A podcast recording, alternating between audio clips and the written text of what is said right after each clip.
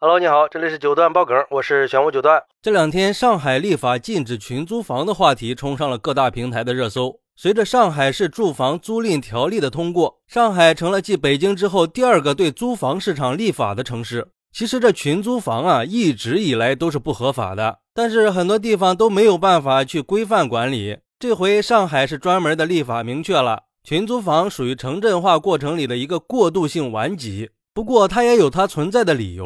但是因为群租房引发的火灾、盗窃这些公共安全事件也是普遍存在的。上海这次出台这个条例，目的就是想有效的提升居民的居住环境，方便外来人口的调控，有效的避免各种安全隐患问题，给居民创造一个宜居的环境。那我们就先来看看这禁止群租禁的都是什么：一、要求以原始设计或者经过批准改建的房间为最小出租单位；二、厨房、卫生间、阳台这些非居住空间不得出租住人。三、禁止把违法建筑和擅自改变使用性质的房屋用于出租。每一条都精准打击的是二房东啊！很多二房东为了赚钱，租下一套房子，再私自隔断成更多的房间。比如说，一套每月六千块钱的三室一厅，可能隔断成五六个房间，每间租两千块钱的话，一个月就能多赚四千到六千块钱。这还不算二房东虚报高电价、水费这些多收的其他费用。不过这样一禁止，肯定会有很多外来人员租不到房子或者租不到便宜的房子了。据统计，上海大概有两千五百万人口，而本地人口在一千到一千一百万左右，也就是说，流动人口在一千四到一千五百万人。这些外来的流动人口为了降低生活成本，群租的租金相对晚上回去只是睡一觉的外来打工人来说是非常划算的。有很多网友都推测，这个条例实施以后，如果真禁了群租房，那明年合租和整租的房租估计也要跟着涨一波了。比如说，有网友说，禁止群租以后，必然会引起房租上涨，那进城务工的人肯定会增加生活成本，他们还会留在上海打工吗？租房成本上涨以后，刚毕业的大学生还会选择留在上海就业吗？如果进城务工人员和这些大学生都离开了，谁来服务这座城市？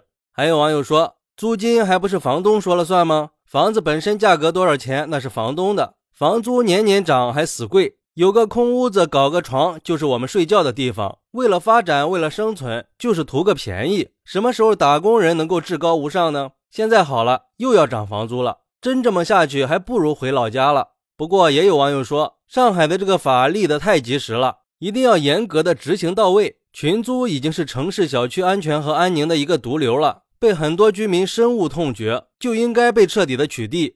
其实每次提到群租房，都会出现两种不同的声音：一种是反对群租的，尤其是不希望自己住的小区里出现群租，不想承担风险；另一种就是很多群租的租客们，毕竟要是有钱的话，谁又会选择群租呢？确实是因为上海这样的城市房租太高了。根据五八安居客研究院的数据显示，上海的每套房子的平均租金是六千八百三十六块钱每个月。去各大租房平台查的话，也会发现，除了偏远的郊区，普通的一居室房租都要四五千起。合租的话，房租会低一些。在上海，合租一间的价格普遍在两千五到三千五不等。面对这么高的房租，很多人一个月工资的三分之一都交给了房东。对于低收入的打工人，根本就没有能力承担整租的价格。所以很多人都建议，既然要禁止群租，就要有相应的配套措施，比如说多一些公租房和廉租房这些保障房源，让低收入人群有房住，不然只能把这些人逼得离开，